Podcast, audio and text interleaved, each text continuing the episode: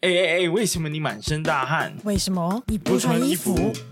因为我在。高雄热，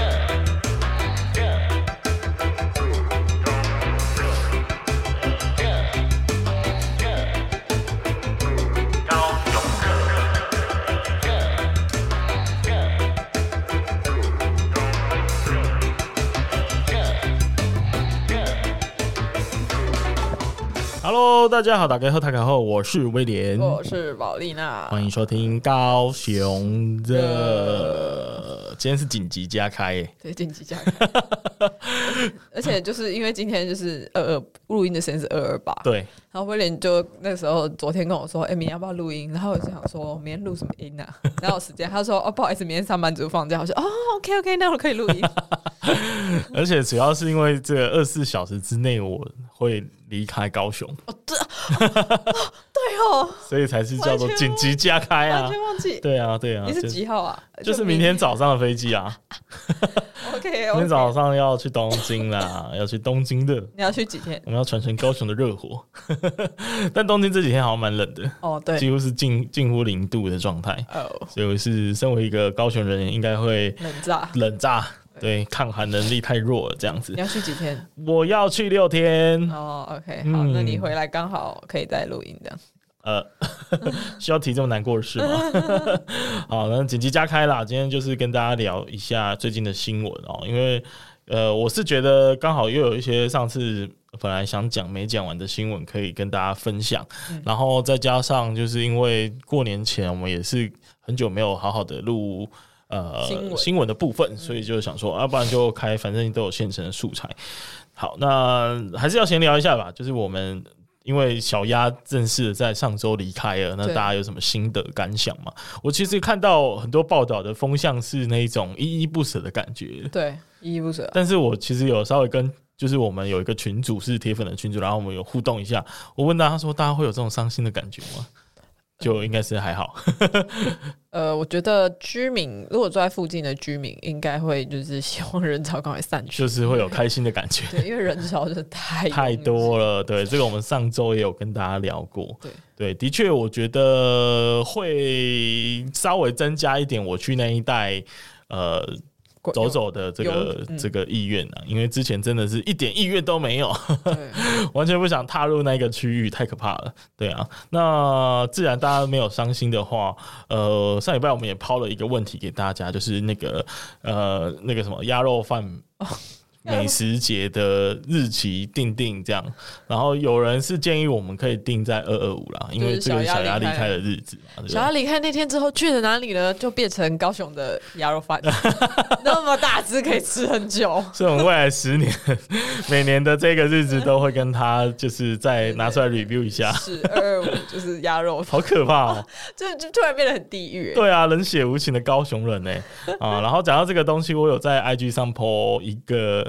呃，应该是 reels 吧，嗯，就是跟这个呃吃鸭肉饭的有关。我下的标题有点猛烈你在什么？哦哦、希 望我还没 po 啦，还没好嘞好 po，只是我做好了。对，只是这集上架的时候，大家应该已经看过这一则 IG 的 reels 就是了。对，讲到 IG reels，最近终于把这个 IG 的呃 reels 给做出来嗯了，然后也有同步上传在 YouTube Short。呃，就是因为因为就基于那个短影音的流量，所以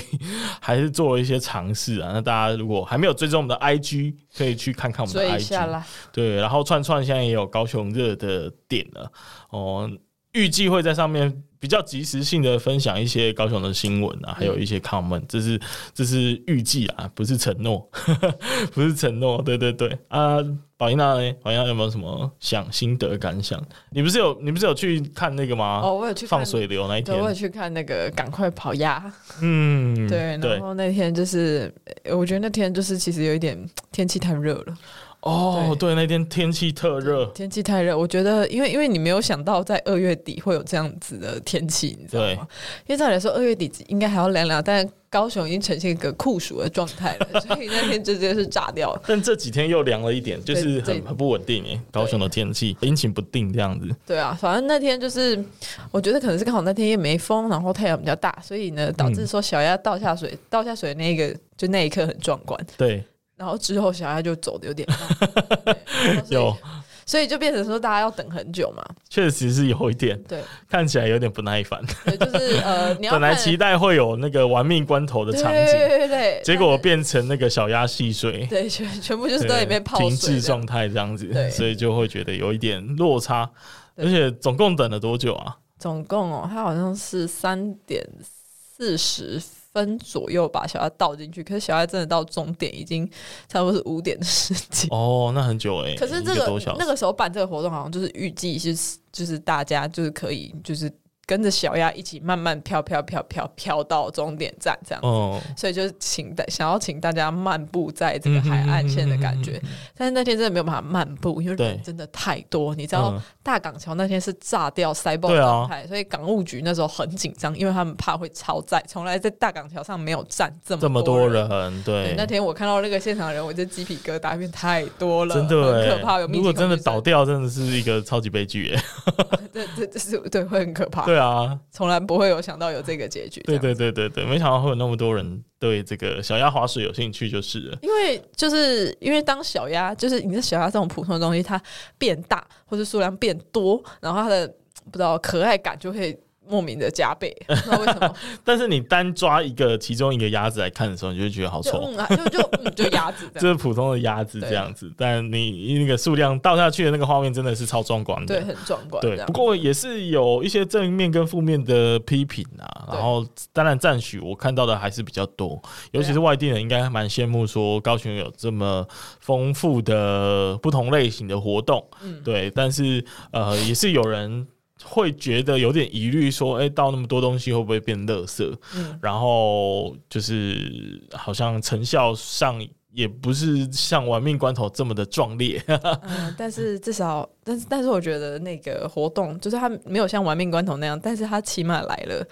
就是。呃，我忘记那天现场有多少人，反正就来了超爆多人呐、啊，附近的摊嗯商全部都赚烂哎、赚烂啊，真的对啊赚烂你知就道是有吗效益嘛。然后而且它其实是一个抽奖的活动，对，它是一个抽奖对，所以你就想说，原本那些预算会花在建搭建一个舞台，然后嗯请市长上去摸彩，然后把那个奖项抽出来，那这些全部都改成拿去。呃，去把这个小鸭丢进去，对然后我觉得这个效果算是，假设它是等价的话，效果应该还不错哦，。对啊，我觉得娱乐性十足了。对啊，娱乐性十足嘛，对这个无话可说啦。然后也有人在质疑说，那个小鸭会不会是没有回收嘛？那其实就结果来看，大家都是有把有回它收带啊回去的，对啊而且就是我记得。呃，政府是有说这些小鸭会捐出去给嗯嗯偏乡的对小朋友，让他们呃，因为偏乡其实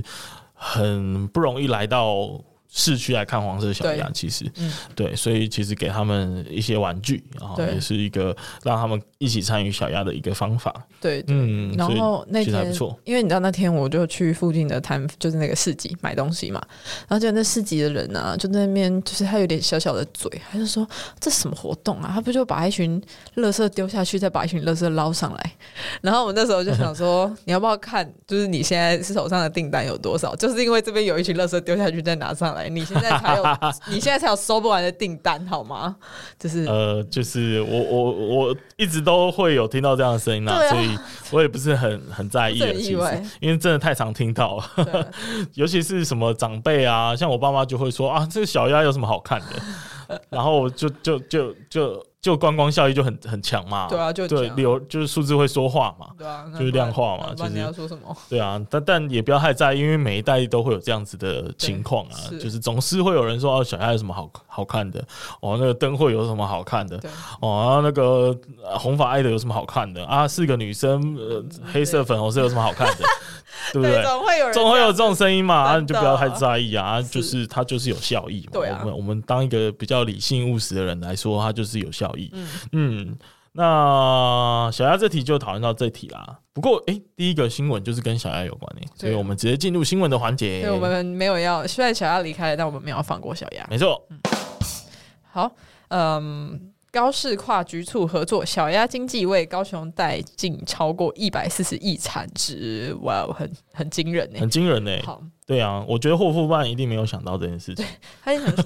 因为他因为十年前他就来过了嘛，那对十年前可能就那样，对，差不多那差样，不多那样，对没想到还能够更更厉害上一一点层楼。 对，有点夸张。我们是没有比较它跟过去十年的经济效益的差异啦。不过我自己就肉体的观察，应该觉得是肉体呃的观，就是已经已经是这个呃当时的好几倍了，对不对？对就是以人潮啊，还有周边的硬体的效益啊等等的，我觉得对都还不错。而且我其实就是在各种社群平台上一直看到小鸭，嗯，嗯，然后就会觉得，嗯，很多城市的居民应该是会有点感叹吧。就是我那天还听到一个一个一个一个同事同朋友吧，然后他就说他阿公上次来过年来高雄，然后就觉得高雄怎么变得那么厉害这样。嗯，而且那个那个阿公是，你知道阿公是铁蓝哦， 就是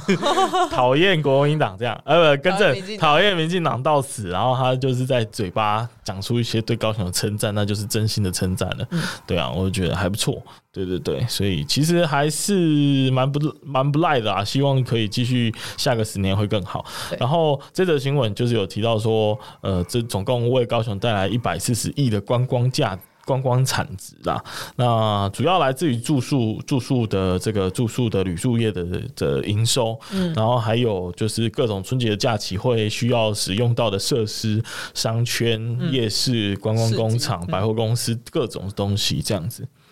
对。然后就是小鸭，小鸭姐就来了，就一个月，而且其实在这一个月啊，然后我觉得小鸭就不是只是待在那边，因为我觉得还有很多衍生性的活动嘛。嗯，就是像那个赛亚的那个，对就是就是那个赶快跑呀的部分，然后还有在那个呃二月十四号的那个小鸭亲亲，对，对，然后还有那个连小鸭走，因为之前小鸭离开的时候，他是没有办这个什么欢送没趴，有那么 是没有欢送趴的哦。没有正式的仪式对，这然后样。这一次的小鸭就是办了一个欢送趴，哇！ 我跟你说，那个现场人潮真的是超级惊人，对啊，对啊，对，所以我我觉得，我觉得其实这次那个市政府还蛮强的是，他们就是利用小鸭在延伸做出了很多主题，对然后让整个而观光且周边有效益非常多小鸭相关的装置艺术跟可以玩乐的那种小朋友的亲子乐园这样。对对对所以其实真的还不错，刚好又搭配轻轨成员，所以真的是真的是配套措施做得很好了没。错了，然后我我我其实有发现，这是我自己在想象的一个新的价值，就是说，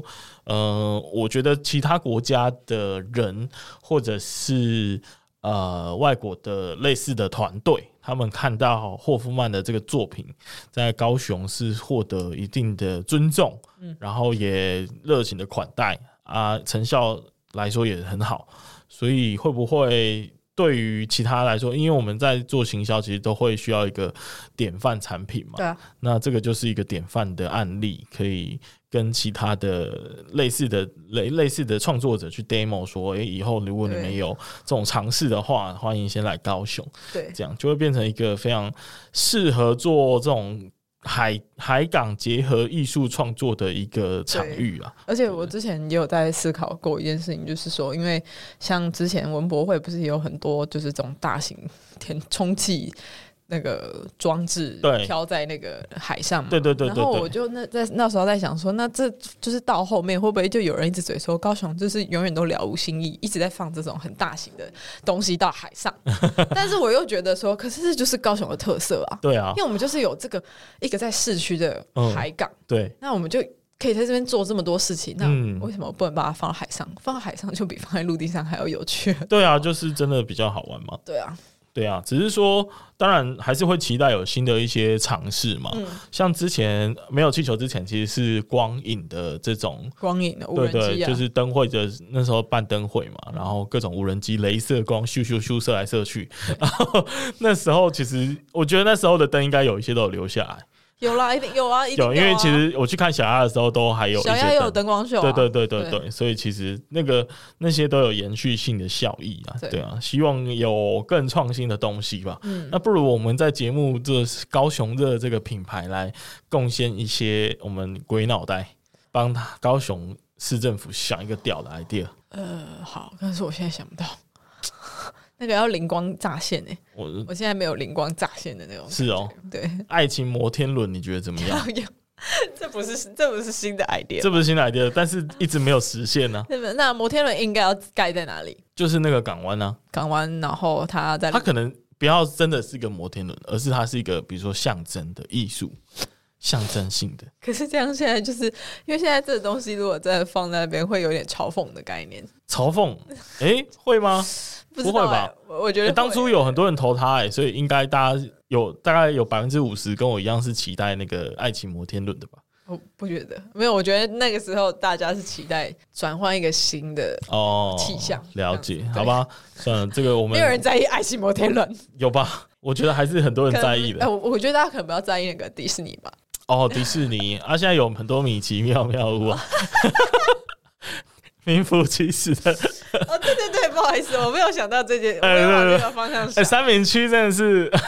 啊。那铁定就是高雄的迪士尼了吧，哎，又是三明区宝查理耶！你知道，我那天在翻新闻，大概呃一个礼拜内吧，又出现了第，我们应该报道那一个里第三次了第。三次了，对，啊而对对且对一定还有更多没有爆出来的啊、对对对，因为我自己经过看到的那一间都 还在，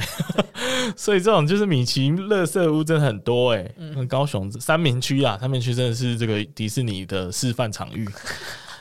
因为这件事情，我有跟三明市三明区的这个市议员聊对，过我，有看到，对对对，这因为刚好他有来找我们造咖这边有一些合作，呃，就是提议啊，然后呃，就我就顺便跟他讲说，哎、你们三明区怎么回事啊？ 就他说这个应该是个案吧，应该不是什么特别的趋势吧，这样。然后直到今天又看到第三件，我就想说是趋势，是趋势啊， 现在是一个潮流了。对，好啦，那就期待期待我们有一天真的可以解密这个遗体，好吗？对因为这真的太离奇了， 到底为什么？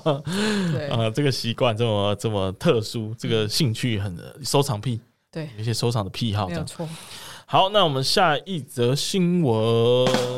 高雄轻轨恢复收费，首日两万六千三百四十六人次搭乘。哦，好，对，就是因为我们在轻轨在那个小鸭呃离开的隔天对，隔天，然后轻轨的免费收费这件事情也离开了我们，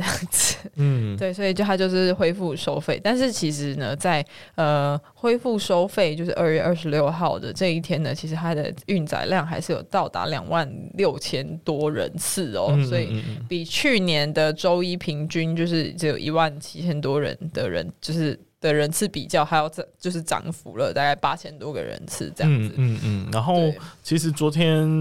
就有一个报道是来自于高雄好过日的粉砖，嗯，他就有特别去找不同的媒体在报道这件事情的角度，然后特别有抓出联合报。 因为像《自由时报》就是我们刚刚念的这个新闻标题，其实是蛮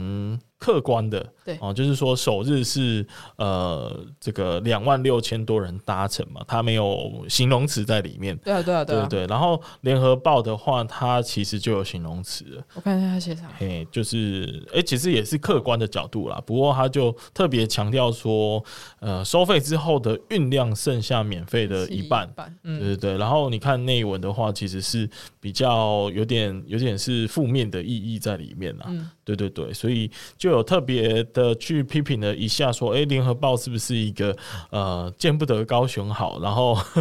都是比较多批评过多过于鼓励的一个媒体这样子啊、那我自己看了也是会有一点不开心，说实在的，因为呃，当然只有一天的资料，觉得还是可以再多多的观察一下，才能够让这个数字是比较准确啦。对，对啊，对啊，对啊。那那当然，他们呃在报道内文也有去这个呃摘录了高雄捷运公司说的这个话，就是说还要再观察一段时间才有意义啊、不能只看我们当天当。第一天的运量来判断说，诶、是不是高雄的这个试营运就就真的是彻底的、彻底的无成效这样子？我觉得都是还是要看一下它长期的变化啦。不过这也验证了我们的一个担担忧吧，会不会就是在轻轨恢复正常收费之后，那个运量瞬间下降，会让它未来的投资跟建设可能难以再得到新的新的资源？这样，这也是我个人比较担心的一部分。这样，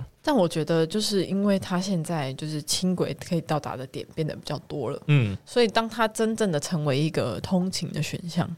我觉得它的需求量就还是会维持在那边的。嗯，我也觉对得，对，因为因为我每天都一定要从 A 点到 B 点啊，嗯，那就是如果我可以搭轻轨了，就对我来说是最方便的，那嗯我就选择轻轨啊，对不对？没错，然后其实我相信现在很多是就是新的区域的居民跟学生，他们是通勤专用嗯嘛。那一光光的话，就会集中在北高雄跟呃西边的高雄这一块对会比较主要，所以会不会在可见的未来东？高雄这一块也会有一些新的商业投资，嗯，这也是我蛮期待的。对，对这应该也是那个捷运公司要努力的方向啊。嗯，嗯嗯因为它呃，其实捷运有一块的投资应该是来自于房地的呃房地地产的这个这个、这地个、产大亨，对对地产大亨，就是它要在不同的区域都要弄一些对，有事情。弄一些土地，哎，让让人民会流动，这样才能够间接的在促进观那个搭乘的人次嘛，对，对不对？不然为什么要用什么冈山还有那个草衙道，对不对？就是这个对道理。对要促进人类人流动到不同的地方。那现在东高雄明显就是比较少东西可以去，对。那北高雄其实像未来还有富邦、还有成品什么的对，就其实还有一些带完工的新的呃去处啊、嗯这也是呃可可预期，一定到时候又是有一波新的流量这样子。对，嗯，好，那我们下一则新闻。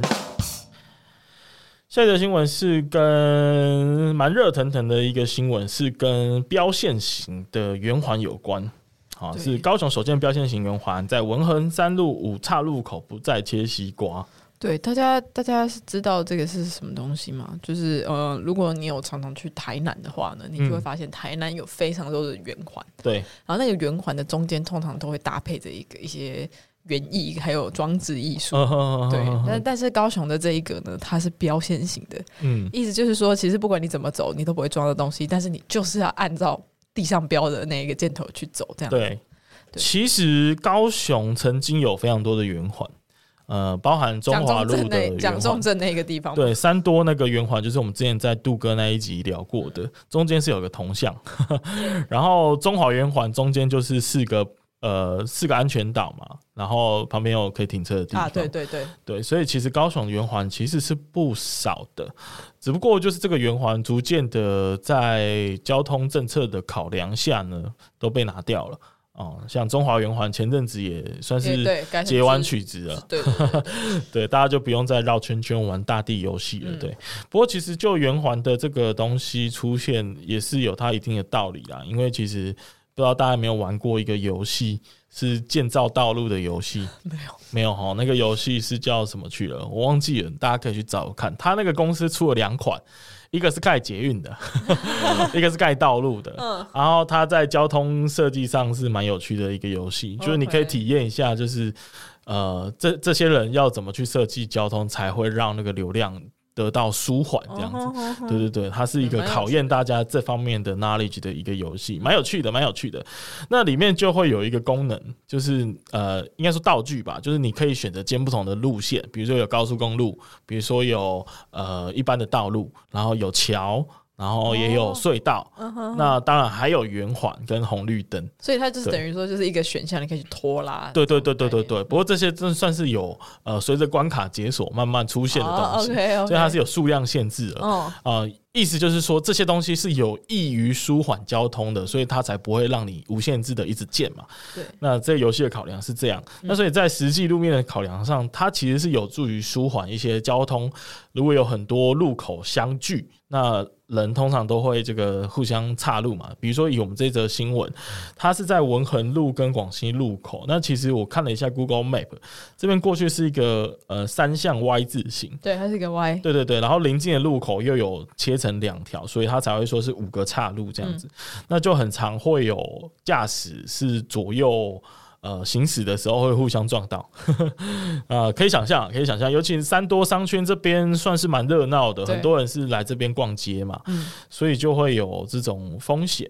那经过这样一化之后，其实我可以想象，短期内大家是看不懂这是什么。有些人可能看不懂，就会就是还是会切西瓜，还是照会他的这个原本 Y 字形的考量走。那这样就会遇到非常危险，因为当他往左转的时候，其实应该就是逆向，嗯他会跟走正常圆环的这些人。是呃逆时针行走的人，就是会逆向修拢嗯修拢所以还是要有一些适应的期间啊。我是在想，对，所以我觉得在适应期呢，因为刚好它中间有一个黄色的油漆的那个点呢，我觉得可能还是需要一位呃人力，就是交通警察，然后来告诉大家说， 哎、你要怎么走才正确？对这样对子对，不过我觉得很快以以大家的人类的智慧，应该很快就可以适应了吧？嗯，人类最可以适应，但人人类的一些习惯性可能要比较久。对，要比较久。对因为呃，其实昨天建设刚盖完之后啊，所有的开始刚用粉砖全部蠢蠢欲动动起来，你就然全后部都要哦开始大肆分享这个新的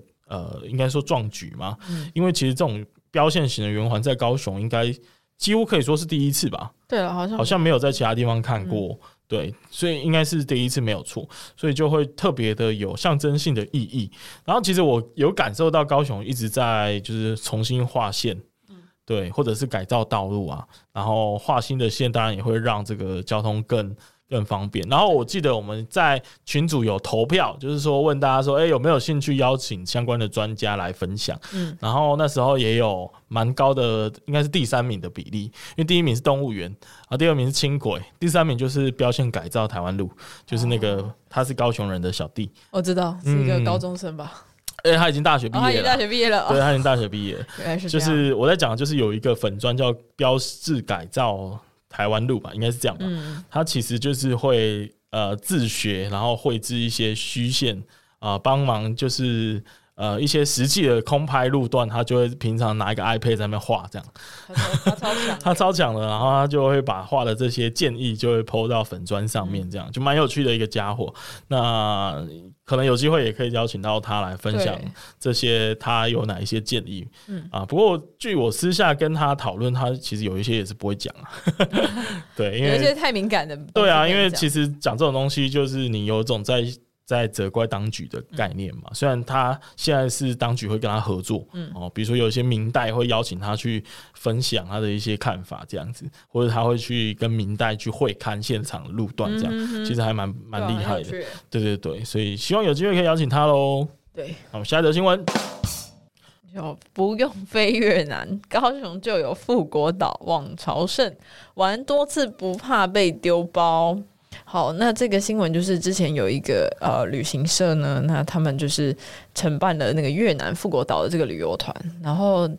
在就是因为那个时候因为款项没有结清，然后让越南当地的旅行社不愿意承接，所以导致那个上百名的游客就当场被丢包这样子，然后回台湾之后，又爆出那个旅行社，他就是呃不想管，就是两手一摊，就是也不想要赔偿这件事情，嗯所以现在就是这件事情就是被大家讨论的非常的热烈这样子。但是后后面就有人发现，台湾居然也有富国岛 哎、而且你去了就不怕被丢包哦。但不好意思，这富国岛真的差很 多。差太多了啊！对对不过我其实不知道你对于那一则新闻的看法是什么。我唯一的想法就是，原来到了二零二四年还可以发生这种事对，对，就是我我我就想说，哎、就是诶，没有没有，就是付钱一定买得到东西，一定会交货的这种对事、欸对诶对，就是好好好危险哦。这个不是很成熟的经济，竟然也会发生这种情况，我真的是有点惊讶。而且怎么会出国出去旅游了，然后还有款项未结清的问 题？对啊，因为那不你是之前收的钱是跑去哪了？对，然后你还可以就是正常的在那边说话， 因为我看他的那个负责人有出来道歉嘛，然后解释说为什么会发生这种事。那我想说，你嗯钱嘞，对啊，啊钱嘞，啊如果你东西卖出去啊没有交货，对啊，没有如当初形容的规格，嗯那不就是诈骗吗？对那你不就是应该被抓起来吗？对啊，那你为什么现在可以在那边说话？我觉得我当初的想法是这样哎、还是是那些游客还没开开始告，他们可能准备开告了。啊，他们可能回来才会告。对，对那我想说，他也很淡定的在那边道歉跟回应。我想说你，你你要被告了，你知道吗？还是他们的那个合约那个时候里面就有写，就是写其实有写一些那个条款，条款然后没有人很认真，对，那也太惨了吧没！有人很认真的去看，然后银杏就可能发现说，哦，什么一一一旦有什么什么风险，我们旅行社概不承担这种嗯东西之类的，对对啊，因为我想觉得那个负责人也太淡定了吧，就是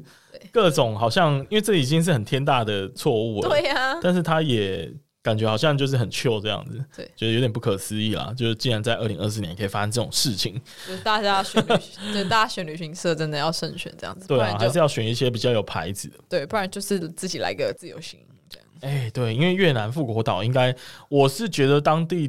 的观光应该还蛮成熟的。对啊，其实那所个以越南已经算蛮成熟的啦。对啊，所以你其实到当地找一些当地的导游，应该蛮容易的，直接付钱给他们，少搞不好还会少一些抽成的费用这样。对，那呃，就回到这个新闻本身哦，其实它我研究了一下，就是澄清湖里面是有一个人工的内陆岛，大概一百公尺吧，然后是在一九五五年的时候所盖的，在澄清湖里面有一个石碑，那这个石碑跟富国岛竟然也是真的是有点关系啊，因为当时好像在国军抗战的时候，他们还在期待可以反攻大陆的时候呢，呃，就有一位黄杰将军、呃不是市议员黄杰，嗯对立法委员不是是那个杰是那个什么呃一个木然后木字旁下面三下面点是四个四个点的那一个杰，哦，黄杰将军他其实那时候就有呃带领一些残余的部队到越南的富国岛这个地方，希望能趁机反攻大陆啊。但是基本上是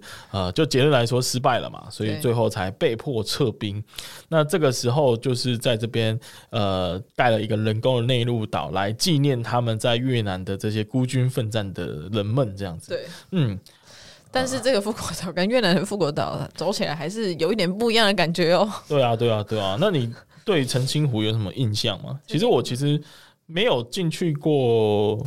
两次、欸，应该有一次是就是那种爸妈早上去散步，然后哦小时候不懂事有被带去这样子。小时候不 懂事，因为对我来说那边好像蛮无聊的，我只有这样的印象啊。我对澄清，其实你知道，其实我意意外的很常去澄清。哦，对，我记得你是很常去的啊。对，因为我的那个什么，因为加上我我爸妈家离澄清湖不远之外呢，我的外公外婆，因为你知道在澄清湖里面其实是有一个那个是什么啊，算是一个放塔位的地方，哈，所以没有那个那边，然后那边那个塔位是给那个就是你以前可能是那个军人军人，嗯然后可能就是在你过世之后，然后那边就会有一些呃叫什么钟灵塔，反正就是嗯，会有一些塔位提供给就是以前曾经服务过的那些农民这样子，然后所以他我哦我的这种外事公、哦我的外公跟外婆就放在澄清湖里哈钟灵是塔哦，所以每次可能只要就是逢年过节嘛，那就是什么清明节啊，然后或者是什么九三军人节，然后我爸妈就是会准备一些东西，就有点像扫墓的概念，哇，有就是这就种会事去、哎、对，就会去那边这样子，所以我觉得我意外的蛮常去澄清湖里面，哦，那你去的心情是是没有啊是就正面的吗？就就就是澄清湖啊， 没有什么特别的感觉，没什么特别的感觉，没是什不么特别的感觉是？所以你成年之后也也还是会去拜吗？ 还是就偶尔还是会去一下，哦，很特别耶，对啊，但是那边就是竟然有这种设施就对了，对对对完全不知道，因为澄清湖对我来说就很陌生。然后我的印象就是老年人喜欢去散步的，就是大清早去散步的地方，对，然后以及附近有一些游乐区，不确定现在还在不在。哎，就是我们以前大学露营跟高中露营都会去那边。不确定在不在，对，不确定在不在，因为后来我听说熊中熊女大露营取消，好像是因为场地的关系，哦是哦，就是那边好可惜哦嗯像不知道是什么原因就没了，然后也因此就很难再找到类似的场地，然后就取消了。嗯嗯对，虽然我怀疑是不是熊女在靠北熊中，就是觉得要跟一群臭男人露营，他们有点觉得很烦的啊意愿低落这样子。哎， 好，希望熊中生不要生气。哎、干，我是熊中学长，你不能生气好吗？对，不能生气你。对，不能生气。好，然后那对澄清湖还有另外一个印象，就是那边就是以前是豪宅区，以现在也是吧，现在我觉得现在可能没有，这么好，只现不在过还是豪宅区啊对。现在没有像就是现在在炒那个亚洲新湾区，还有什么那个美术馆那边这么的夸张。对，现在那边有比较好一点，但是他以前曾经就是只要别人听到说哦，你住澄清湖哦，然后就是他就知道他家很年轻这样 子，我其实有教过那边的学生呢、就是家教那家种教，嗯，然后就真的很豪啊，嗯，豪宅。虽然他也不是真的住在就是最好的地方，但我已经见识到他们家的气派的程度，豪气了， 对，已经到有一点豪气的程度嗯了。所以我觉得还蛮，我即即便现在就是听到有人住澄清湖，我还是会稍微靠北一下说，哦，有钱人，有钱人这 样，还是会有这个习惯。 对啊，嗯，就还是一个蛮适合居住的地方啊嘛。不过它交通真的蛮不方便的对，啦、确实是，对啊，就是除了早上出来散步之外，真的想不到其他可以做的事了。对啊，所以那那因为那个什么捷运黄线嗯，会经过那边，对，对啊，所以未来那边或许就是可以有不一样的生活圈，还有嗯，希望如此喽对。对啊，然后其实希望到时候又可以再造那个陈继虎的盛世。没错，那对个富国岛直接又变成观光圣地了。没错，好，那我们下一则新闻。 高雄去年两只鲸豚、十二只海龟获救，海洋局推动鲸豚海龟保育宣导。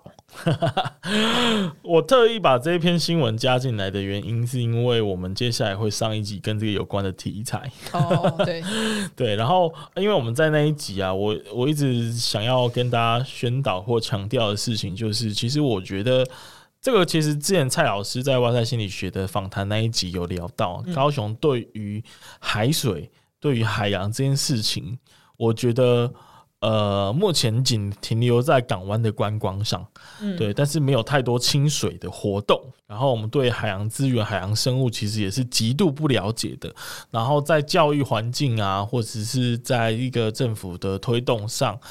完全呃，不要讲完全好了，鲜少有让民众认识这些大自然的机会。我觉得这个是需要改进的。 嗯，嗯，这个是我觉得，因为毕竟我们是海洋海洋都市嘛，对，那那一集其实就是大家可以期待一下，我们下礼拜会有一个海漂实验室，它是在澎湖很有名的一个工作室，专门做海洋生态相关的一些探讨，还有艺术的创作这样。那呃，我们访谈的这位戴海龟老师，其实他也是高雄人，所以他是一个呃每年的冬天，因为冬天澎湖很冷嘛，他就会回高雄。然后那三过完年之后，像现在三月，他就马上又回澎湖，然后继续度过他今年的澎湖人生这样。那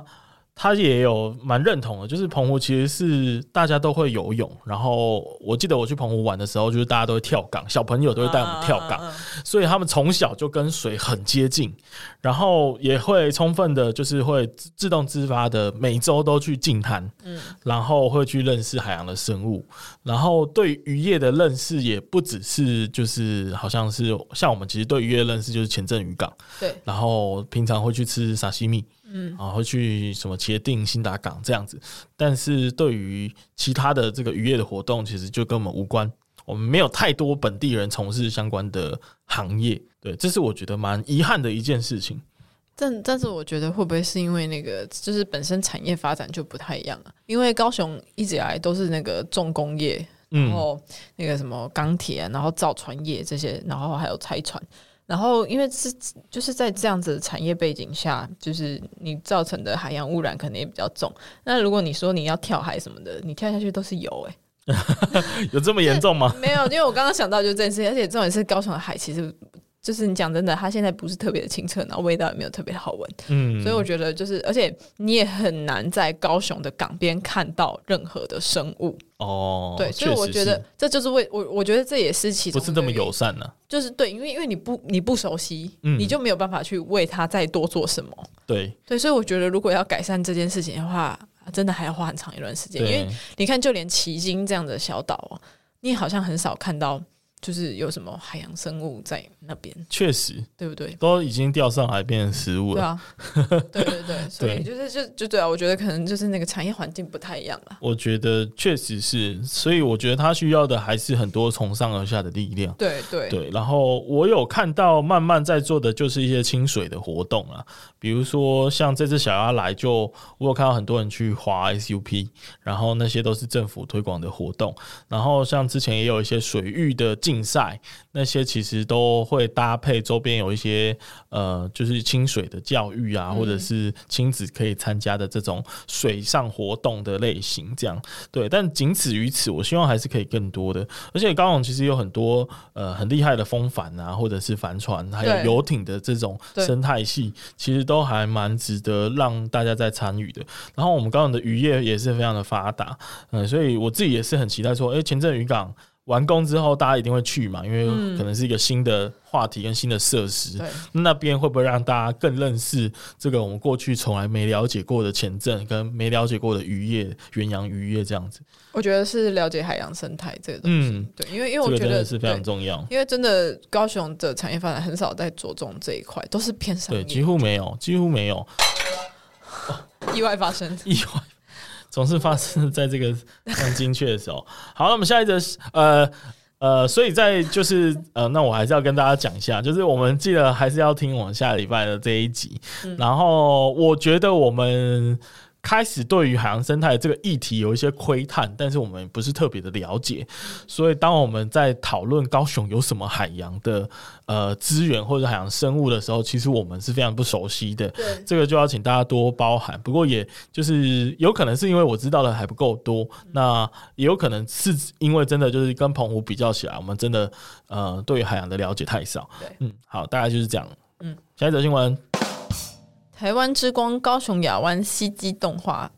西美夺五十一届土星奖最佳动画。好，那这个就是位于高雄，就是那个亚湾新创园区里面有一有一间叫做西基电脑动画股份有限公司，那它参与了就是那个美国的第五十一届土星奖这样子，然后它也得到了最佳动画奖这样，然后就是成为了台湾之光。嗯，我现在其实不太喜欢“台湾之光”这个词，嘿，因为“台湾之光”是一种就是很罕见你才会是光。对，但是其实高雄的，这其实动画，我看一下，好，那那就是跟大家讲一下说这一间公司它参与的那个作品啊，就是那个 Star Wars 的瑕疵小队嗯这一个科幻影集的那个制作，这样子，嗯，这个可能不关心《星际大战》的人会不知道啦。对，基本上 Disney Plus 呃， Disney 这个我 Plus 这个这个发音是不是有点问题。Disney Plus，他 其实做了《星际大战》一系列的动画，然后他有对委托就是全世界，尤其日本，然后我不知道台湾也有，但是日本有很多，还有当然还有欧美的一些工作室去分包用不同的动画类型去做《星际大战》的故事。然后没想到其中竟然有台湾，尤其是高雄的团队，就是西基动画这间公司。然后他们还获得了第五十一届土星奖的最佳动画奖，这其实是蛮厉害的奖项哦。嗯那借此机会就稍微聊一下，因为我们其实一直有跟大家讲说，哎，高雄其实还蛮注重这一块的，但是一直没有讲就是注重到什么程度。所以这一这一个新闻特别有指出说，其实高雄市政府跟中央市政府是有合作，把这个高雄亚湾区这一带打造成。呃，就是科数位科技的那个产业嘛，对数，尤其是数位内容这一块。对，那它有一个计划叫做，哦，这个发音也有点困难欸诶、你说那个 C G A R K 梦对的啊方舟吗？ c g Arc 哦梦想方舟人培基地啊， 我刚刚发音有点抖， 我们怕重复了 Disney Plus 的惨剧。CG Arc 梦想方舟，对，那其实它是一个呃蛮认真的计划啦。当然，你知道政府计划有时候就是会会需要去做一些培育的类型嘛，希望可以创创造多一点的这种相关领域的人才，所以他就拉了很多大的公司跟团队，然后来做教育训练跟就业的媒合，希望可以培育更多人。那据说啦，就以新闻报道来说，他培育了八百三十八人次。哦，所以就是推动了很多人加入这个产业就对了。所以其实高雄是有非常多这方面的公司，就是因为有相关的计划在做推动啊。那有哪一些公司呢？这个 CG Arc 的这一个新闻里面是有提到，包含 CG 动画、智威啊，啊，智威就是做那个飞行娱乐 iRide 那一个对公司啊，然后梦想动画，然后泥巴娱乐。哦，然后还有一些什么什么皮克斯的动画师，他们可能会邀请他们来做演讲，然后来分享他们的 knowledge，这样，所以其实是呃蛮多的在接触所谓的数位内容、所谓的动画、影视、游戏跟这个互动科技。反正讲那么虚幻，我觉得这东西其实呃曾经有一段时间蛮红的，但是后来因为没有一个明星级的产品啊、我觉得是变得比较冷却了。嗯，对，尤其是呃那个 HTC 也做了这个领域的尝试嘛，但显然没有反转它过去的这个颓靡的趋势。对，它做了一个新级呃一个一个 VR 的眼镜，嗯嗯，然后一直到今年才又登上大家的热门焦点，不知道还可以延续多久。嗯，对，因为 Vision Pro 的关系，所以说也会期待说这个 Vision Pro 的出现会不会让这些新形态的公司嗯有机会再把这种比较幻境的娱乐，再把它抓到大家的主流市场里面。对，可是你知道我刚刚看到动画就是嗯这件事情，对然后因为最近那个 AI 就是那个啊， AI 呢，他们已经可以画出非常完美的动画了，所以会不会这件事情又再去改变了整个产业？哦，我觉得这个是有可能。我觉得是极大的可能，因为未来你跟我都可以变成动画师，你知道吗？嗯嗯嗯我们只要输入那个就是 prompt 就可以了。对耶，就是其实会不会这些八百多人未来又会失业？而且对啊，因为其实这说真的，AI 的出现，我们本来会以为说，哦，可能之前比较不需要这么技术性的那些工作，是不是会被取代？不好意思，它取代的是很有就是比较高技术的工作，写程式 AI 也会了，然后画插图 AI 也会了，对，然后其实两三周以前吧，Open AI 就是那一间做 Chat GPT 对，的公司，出了一个叫 Sora 的， 对，那个它连好影片都能产出了，对，所以这我觉得就是因为我不知道现在看到这个动画，可能就是当当然，我觉得有这个技能不错，但是可是问题是前面在等着我们的是一个我们无法预测它会变成怎样的人工智对慧。啊，对啊，对啊，对其实是这样子，没错。然后呃，我自己的推测啦，就是 AI 现在是二 D 的影像嘛，嗯，就是今年进化到动动画跟这个 影片，那很快就会有建模了。对就有三 D 的影像了，嗯也就是说，过往最缺乏三 D 建模的这些人，他现在有了快速建模的 AI 了。哦对就是你你想象，就是像 Minecraft，大家有玩过 Minecraft 吗？嗯，就你今天要登录你的 Vision Pro 打开，如果需要去到一个世界，你不需要等人家做一个作品，你可以跟 AI 说，我今天想要去什么。呃，美丽岛捷运站，然后它大概长什么样子，然后那个 AI 就对啪啪啪生出一生个出来美丽岛给你，然后你就可以在里面戴着眼镜假装在里面游玩，这样。对，所以我觉得很惊人。所以这是我觉得看到的一个机会跟未来啦。那当然，我们不是什么科技节目，也不聊太多。对不过确实就是可以想象这个 AI 的成分，还有这个呃 AI 生成。诶，我要讲什么？就 AI 的成分一定会就是非常大量的占据短期内的未来。对，对现在其实只是一个起点。哎、不过我自己是觉得不知道这个起点是呃下一个世代的起点，还是上一个世代的终点。哦，对，就看就看你怎么发展了，因为因为我觉得还没有到很关键的那一个应用出来，所以我其实自己也很难定义说它现在是这个旧时代的最后一站，还是新时代的第一站这样子。嗯，我觉得。其实我觉得他会就是逼迫旧时代的人要去做改变，嗯然后去跟最新就是新的东西做结合。对，然后所以嗯你说的，你要说它新吗？还是它旧？我觉得那个界限有点模糊。嗯，对，因为我有在听那个相关的讨论啊，就是那个主持人是说，就慢报啦，慢报的主持人是说，他觉得这个 Vision Pro 的出现其实应该还是属于旧时代的最后一站啊，因为它其实在技术性上虽然是有带来蛮完整的这种沉浸的体验，但是其实在技术上并没有到很崭新。的那种感觉，对，所以他只是把现有的技术能够做到最好，然后全部变成现金，然后丢到这个软硬体里面，所以它特别贵嘛，就是它全部用硬体去干，就是把那个大家不一定想得到但是做不出来的功能全部把它丢进去了，对啊，